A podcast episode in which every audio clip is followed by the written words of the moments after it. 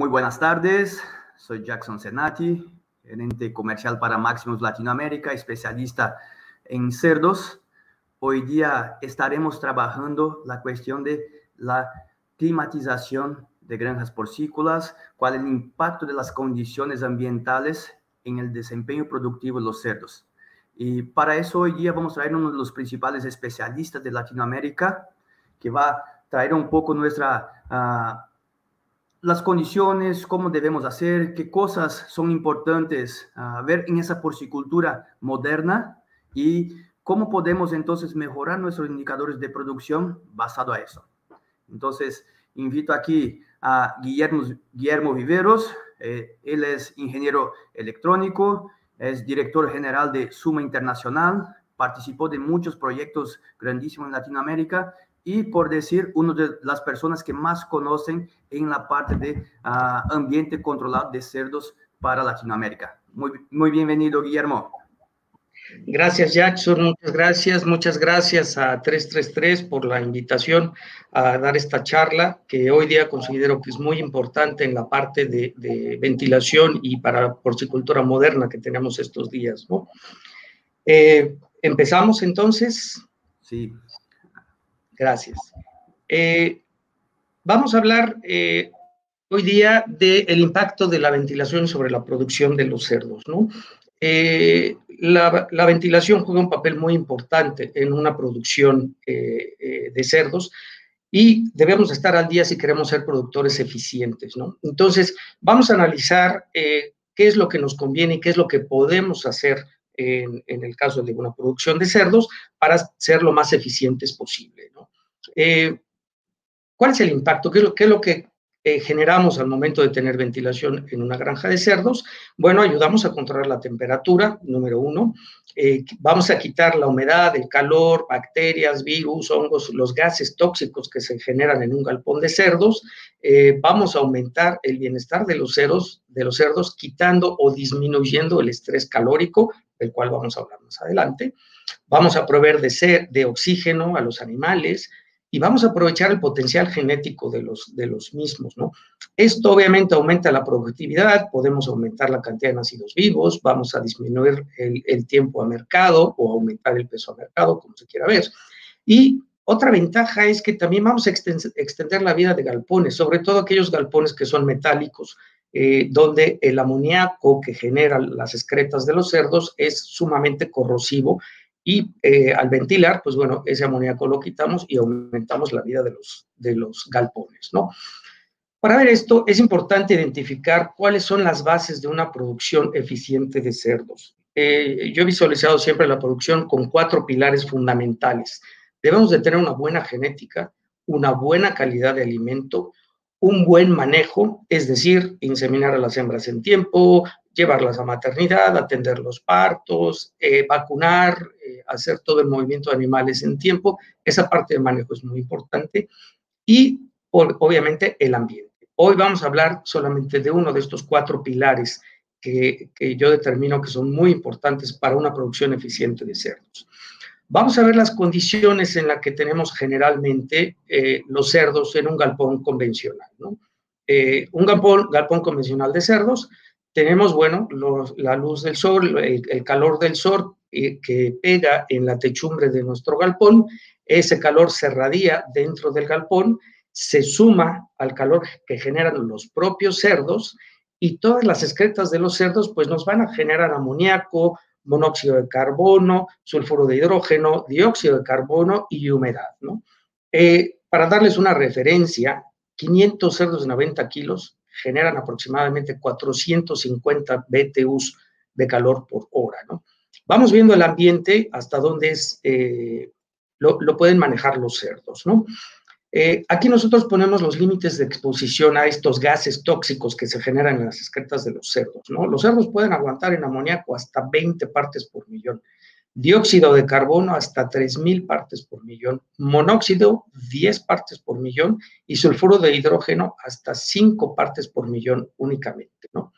Entonces, eh, si vemos, los límites de los cerdos son incluso menores que los límites que podemos soportar los humanos, incluso en, exposiciones largas. Por lo tanto, hay que cuidar mucho el ambiente de los cerdos y quitar estos gases.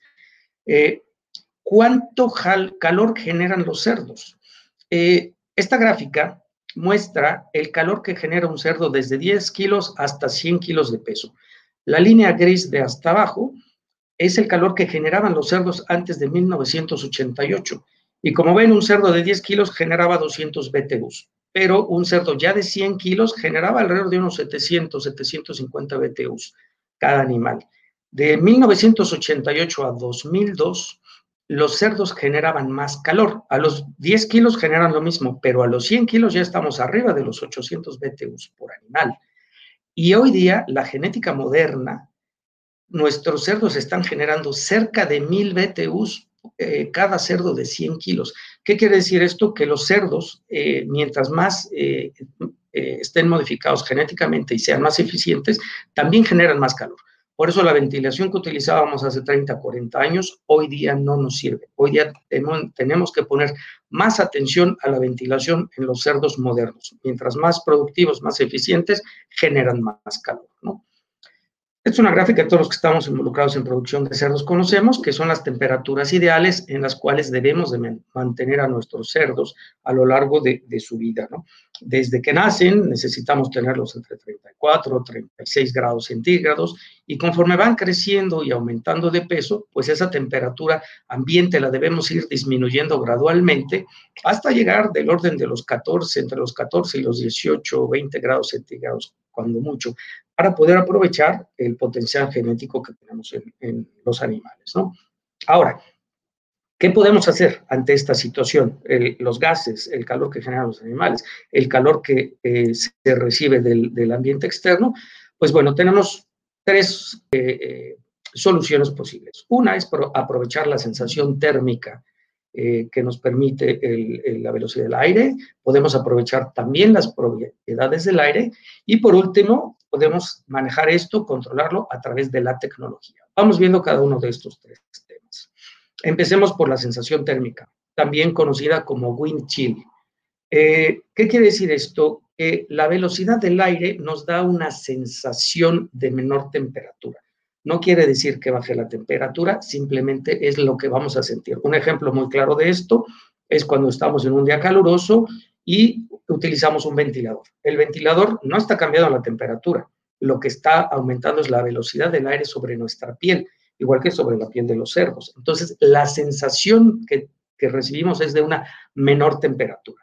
Esta sensación de, térmica está en, esta gráfica, donde en el grupo de líneas de arriba eh, muestran a una temperatura de 26 grados centígrados, ¿cuál es la sensación térmica según la velocidad del aire? En el eje de las X tenemos la velocidad del aire en metros sobre segundo y vemos que a 26 grados centígrados con una velocidad de 0.5 metros sobre segundo podemos tener una sensación térmica de entre unos 4 grados centígrados menor a la, a la temperatura ambiente. A un metro sobre segundo, esa sensación disminuye en 6 grados a, metro y medio sobre segundo, pues estamos del orden de 6.5 grados. Pero si la temperatura ambiente es de 31 grados, es decir, mayor, tenemos una sensación térmica menor. Es decir, a, medio metro sobre segundo, pues la sensación térmica es solamente 2.5 grados menos, ¿no? A un metro sobre segundo, prácticamente 3, y así sucesivamente, ¿no? Entonces, con esto demostramos que eh, a menor temperatura, mayor sensación térmica a mayor temperatura, menor es la sensación térmica. La gráfica de al lado, tenemos en la tabla de al lado, tenemos a una temperatura ambiente de 28 grados centígrados y una velocidad de 2.2 metros sobre segundo, tenemos una sensación térmica de 5 grados centígrados. Esto es algo que conocen muy bien las personas que eh, andan en motocicleta, los motociclistas. Saben que, por ejemplo, en esta tabla vemos a una temperatura de 28 grados centígrados, si yo voy en mi motocicleta a, a 10 kilómetros por hora, voy a sentir 25, pero si voy a 70 kilómetros por hora, voy a sentir una temperatura de 0 grados. Eh, entonces, este es un, ejemplo muy claro del el efecto de sensación térmica o wind chill. Los motociclistas conocen esto perfectamente. ¿Qué otro elemento podemos utilizar con los cerdos? Pues bueno, son las propiedades del aire. Las propiedades del aire las explica esta gráfica que es eh, la carta psicrométrica, eh, los que están en ventilación conocen esto bien, donde tenemos en el eje de las X la temperatura, del lado izquierdo temperaturas cálidas, del lado derecho, perdón, temperaturas frías, del lado derecho temperaturas cálidas. En el eje de las Y tenemos la cantidad de agua en el aire, en, gramos. Y las líneas eh, eh, exponenciales nos marcan la saturación de aire, de humedad en el aire en porcentaje. Entonces, una temperatura común en Latinoamérica que vendría siendo 34 grados centígrados, donde está este punto azul, con un 50% de humedad relativa, ¿qué es lo que podemos hacer ante una situación que es común en, granjas de Latinoamérica? Bueno, eh, podemos enfriar y deshumidificar, que esto es lo que hacen, por ejemplo, los aires acondicionados. Eh, en el otro sentido, podemos calentar y deshumidificar, que es el efecto que genera una fogata, una chimenea. Calentamos y quitamos humedad. Eh, para arriba podemos hacer calentar y humidificar, que es lo que sucede en un cuarto de vapor o lo que sucede en las peletizadoras, donde se utiliza vapor para producir el pellet. ¿Qué es lo que hacemos en las granjas de cerdo? Vamos en este sentido, para bajar la temperatura, enfriamos y humidificamos. Es decir, saturamos el aire con humedad para disminuir la temperatura. Vamos a ver esto prácticamente. Esta es una fotografía que yo tomé en una granja de cerdos. Es esto que ven es mi mano y es la misma pared húmeda. Este es el panel húmedo de, cartón donde escurre agua, son los paneles de enfriamiento. Es la misma pared húmeda y la diferencia de una fotografía a la otra son 30 centímetros. Es una pared que no tenía una irrigación adecuada de agua. Eh, la temperatura afuera era 34 grados y donde la pared húmeda está seca, donde no hay escurrimiento de agua, pues la temperatura de entrada al galpón es los mismos 34 grados. Sin embargo, donde tenemos escurrimiento de agua, la temperatura es de 27.7, es decir, tenemos un diferencial de 6.3 grados centígrados. Aquí estamos aprovechando la propiedad del aire donde al momento de humedecer el aire bajamos la temperatura. Y esta es una experiencia que todos hemos vivido podemos estar en un día caluroso, pero en cuanto empieza a llover, automáticamente la temperatura disminuye. Y esa es la propiedad del aire que también podemos utilizar en las granjas de cerdos. ¿Qué podemos hacer? Ya vimos eh, el tema de sensación térmica y las propiedades del aire. Eh, este es un galpón convencional de, cerdos, donde tenemos los cerdos y podemos utilizar algo de ventilación natural. ¿Cómo funcionan los galpones de ventilación natural? Eh, el calor que generan los cerdos eh, es un calor que tiende a subir por corrientes de convección. Tratamos de eliminar al máximo la radiación solar utilizando aislante térmico en la techumbre.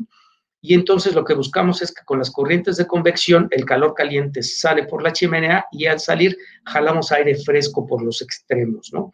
Eh, este esquema funciona bien siempre y cuando la temperatura exterior del galpón sea menor que la temperatura interior porque eh, requerimos un diferencial de temperatura para que esto pueda funcionar. Si afuera la temperatura es la misma que adentro, el aire simplemente no se va a mover, casi no se va a mover. ¿Qué ventajas tenemos aquí? Bueno, tenemos un bajo costo, eh, muy bajo mantenimiento, pero tenemos también como desventajas que hay poco o nulo control de la temperatura, ¿no? En días de calor es imposible bajar la temperatura bajo este esquema. ¿Qué otra cosa podemos hacer? Bueno, podemos utilizar recirculadores con aspersores de agua. Es el mismo galpón, solamente que instalamos recirculadores para que estos recirculadores ayuden a mover el aire, ayuden a desplazar los gases tóxicos y si adicionalmente le ponemos algunos aspersores, podemos utilizar, bajar la temperatura del aire al momento de que lo humedecemos un poco, ¿no? Esta es una alternativa con un costo no muy elevado, el mantenimiento es regular, hay que mantener los aspersores limpios. El consumo eléctrico es moderado porque son motores pequeños, un tercio o medio caballo. Y el control es muy simple con termostatos o incluso manual. Igual, las desventajas, tenemos un poco control de temperatura y en días de calor, pues obviamente aumentamos la, la humedad relativa del ambiente. ¿no? ¿Qué es lo mejor que podemos hacer? Pues bueno, ya es una ventilación del túnel. ¿no? Aquí tenemos el mismo galpón y este es un, ejemplo esquemático de ventilación de túnel. Normalmente la ventilación de túnel es longitudinal, aquí yo la he puesto de manera transversal para efectos esquemáticos y, de, ilustración donde afuera tenemos las mismas condiciones, 34 grados de centígrados, una humedad relativa del 50%, el aire entra solamente por el panel húmedo, no debe entrar ni por puertas abiertas ni por puertas mal cerradas, o cortinas que estén abiertas, o cortinas que no se sellen bien, o cortaduras en el edificio o en la techumbre. El aire debe de entrar exclusivamente por el panel húmedo. Entonces, el simple hecho de que entre el aire a través del panel húmedo, como ya lo vimos en la fotografía, bajamos la temperatura por ponerle humedad al aire y si agregamos una velocidad de 1.5 metros sobre segundo, pues vamos a dar una sensación térmica a, a, los cerdos que nos va a generar una temperatura de 24 grados centígrados. ¿Qué pasa con el aire? Entra por un extremo y sale por el extremo opuesto a través de los extractores y conforme va avanzando el aire, obviamente va ganando temperatura. El, lado más fresco es donde está el panel húmedo y el lado más cálido es donde está el lado de los extractores. Y dependiendo del largo del galpón, pues bueno, la temperatura puede llegar a ganar 2 o 3 hasta 4 grados centígrados. ¿no? Pues estas son las alternativas más comunes. Hay otros métodos de ventilación, pero bueno, no nos da oportunidad el tiempo para cubrirlos todos. Vamos poniéndole números al ejemplo que acabo de poner. ¿no? Eh, como vimos, las condiciones de temperatura son 34 grados, una humedad relativa del 50%, eh, un panel húmedo de celulosa de 6 pulgadas, que es el espesor convencional para cerdos, con una eficiencia del 75% y una velocidad de aire de 1.5 metros sobre segundo, que es lo que acabamos de ver en el ejemplo anterior. De la carta psicométrica tenemos que a una temperatura ambiente de bulbo seco de 34 grados, si nosotros saturamos el aire al 100% a una temperatura de bulbo húmedo, podemos conseguir 26 grados, lo que significa una disminución de 8 grados centígrados. Pero como la eficiencia de nuestro panel no nos permite saturar el aire al 100%, sino que al 75%, entonces estos 8 grados se convierten en 6 grados efectivos de disminución de temperatura, es lo que acabamos de ver incluso en las fotografías que les mostré. Eh, por lo tanto, la temperatura de entrada de 34 se convierte en 28. Si adicional a la prueba del aire de la humedad eh, agregamos la sensación térmica por velocidad del aire de 1.5 grados centígrados, de la tabla anterior obtenemos que vamos a bajar la sensación térmica en 4 grados.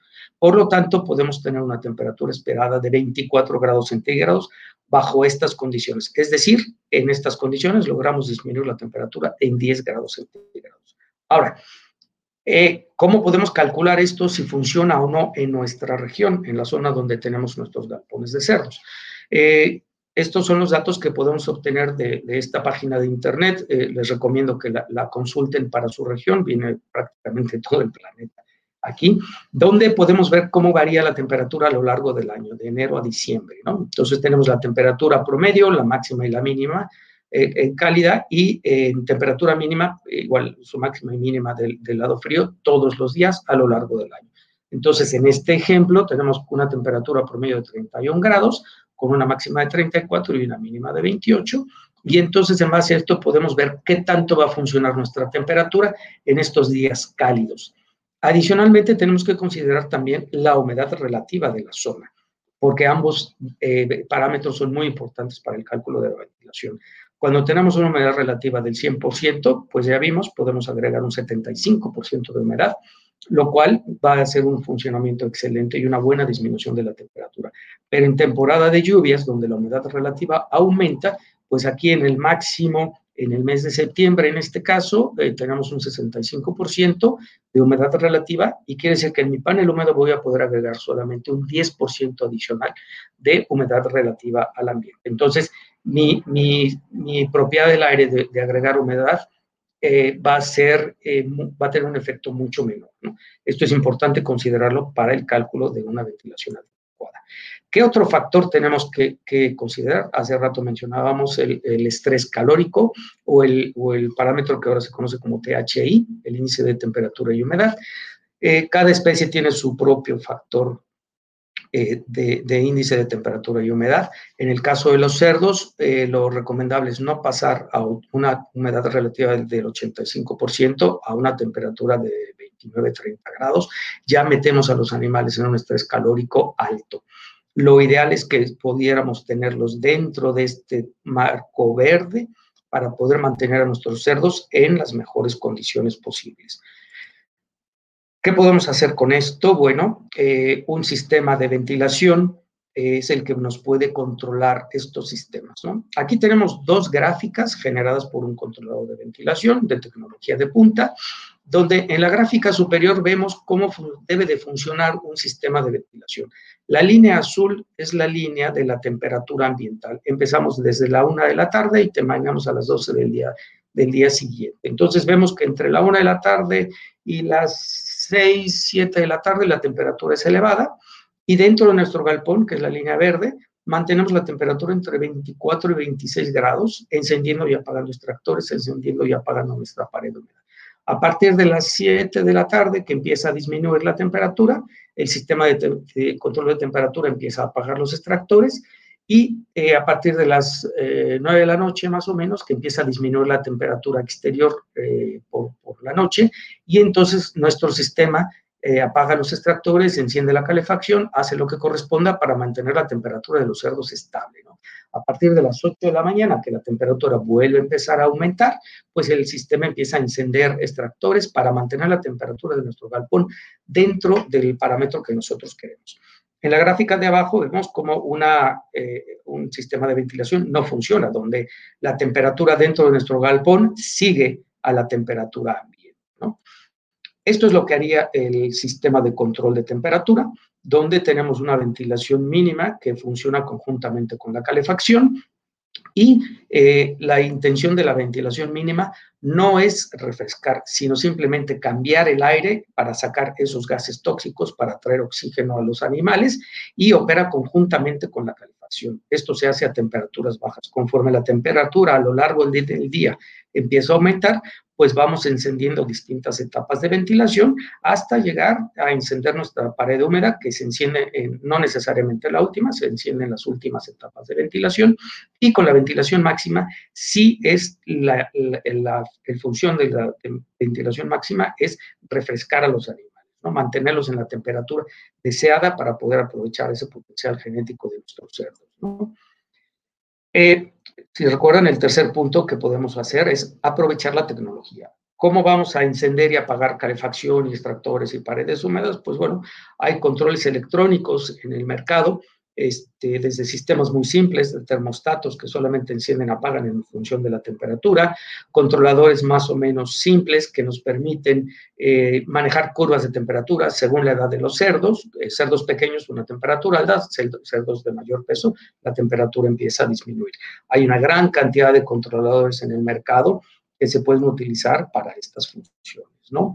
Este, podemos aprovechar sobre todo equipos de alta tecnología ya equipos donde no solamente podemos controlar la temperatura, sino podemos tener sistemas de adquisición de datos, podemos adquirir consumo de agua, podemos adquirir consumo de alimento, consumo eléctrico y toda la información se maneja en la nube y es accesible vía Internet por cualquier persona en cualquier lugar del mundo.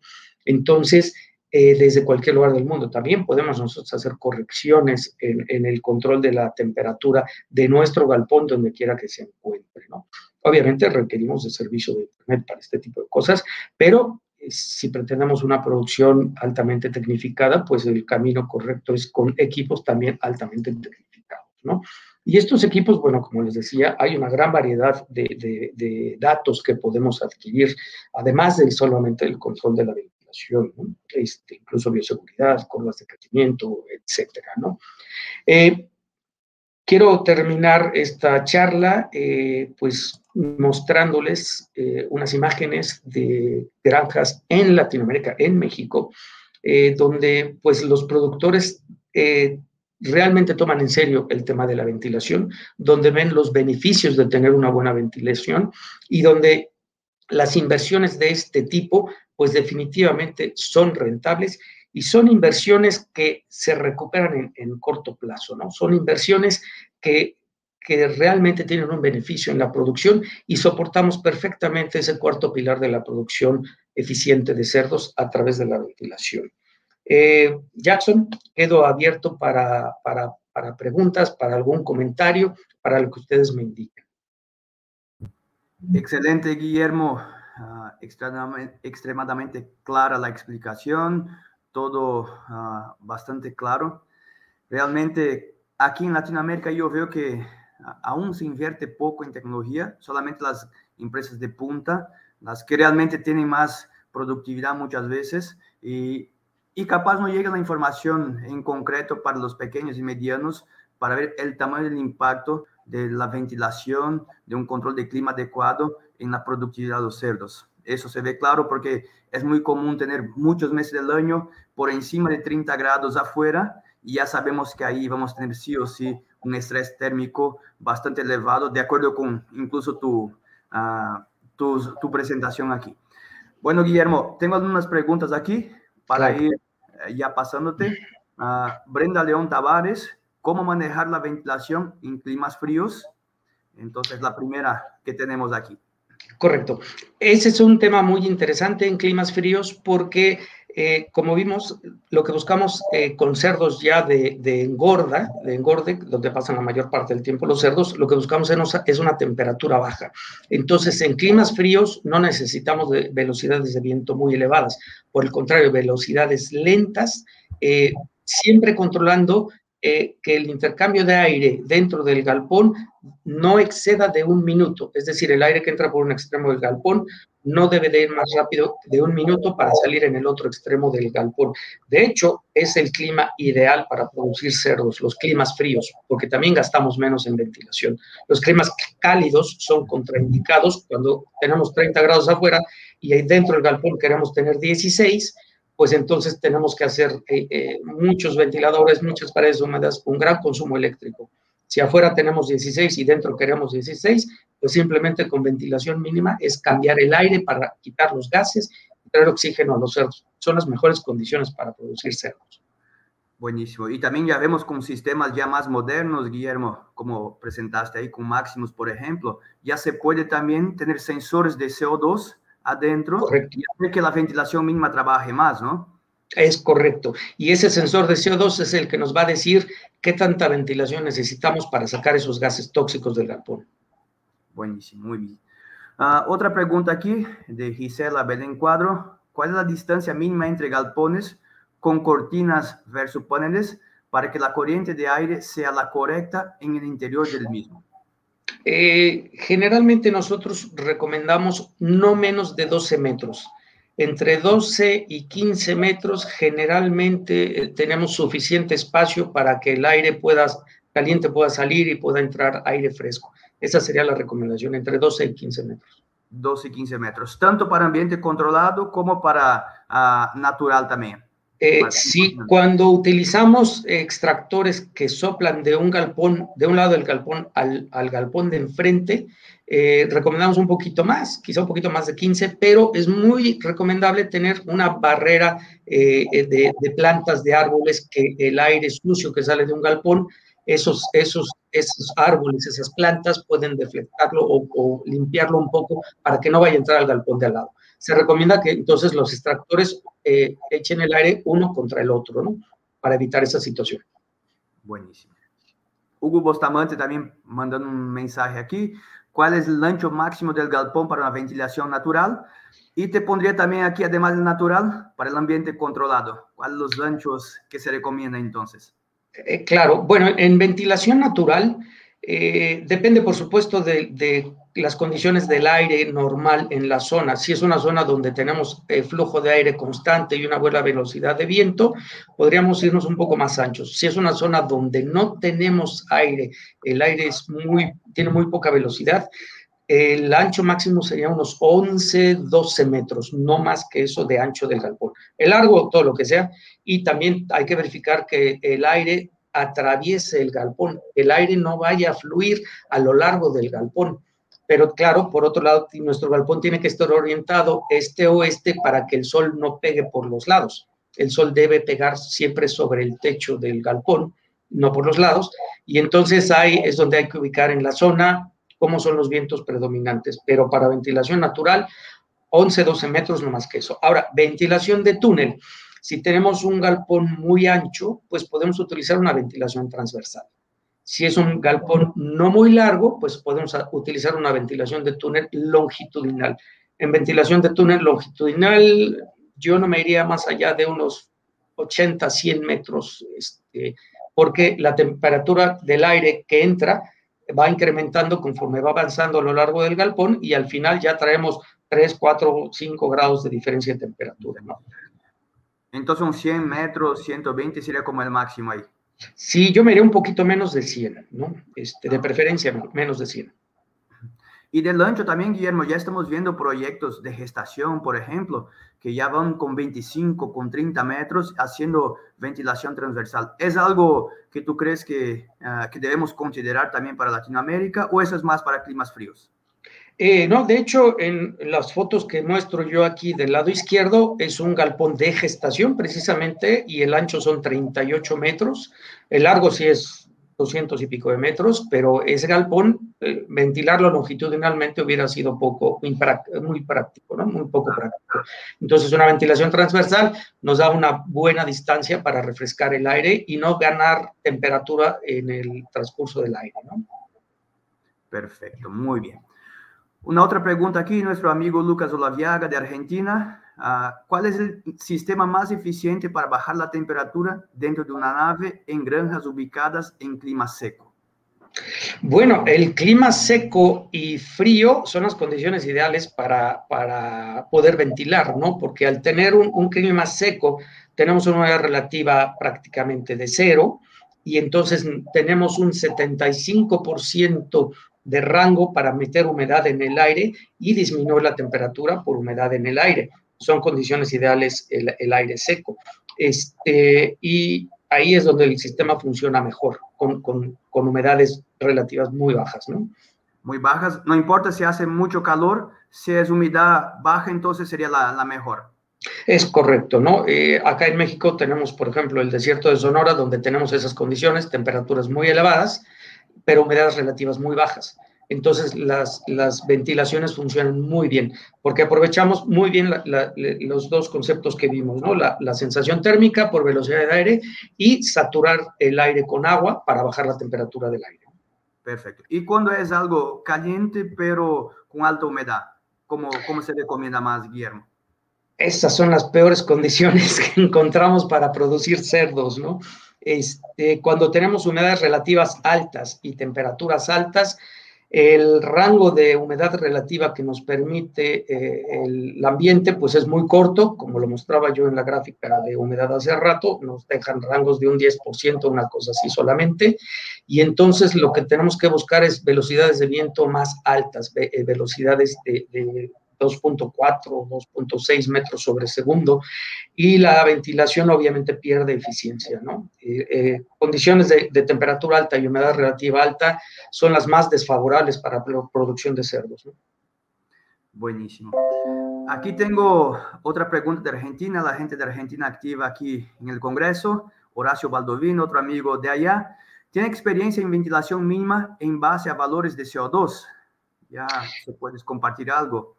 Claro, eh, definitivamente el CO2 es un gas que hay que, cuidar. Eh, lo que debemos de buscar es intercambios de aire.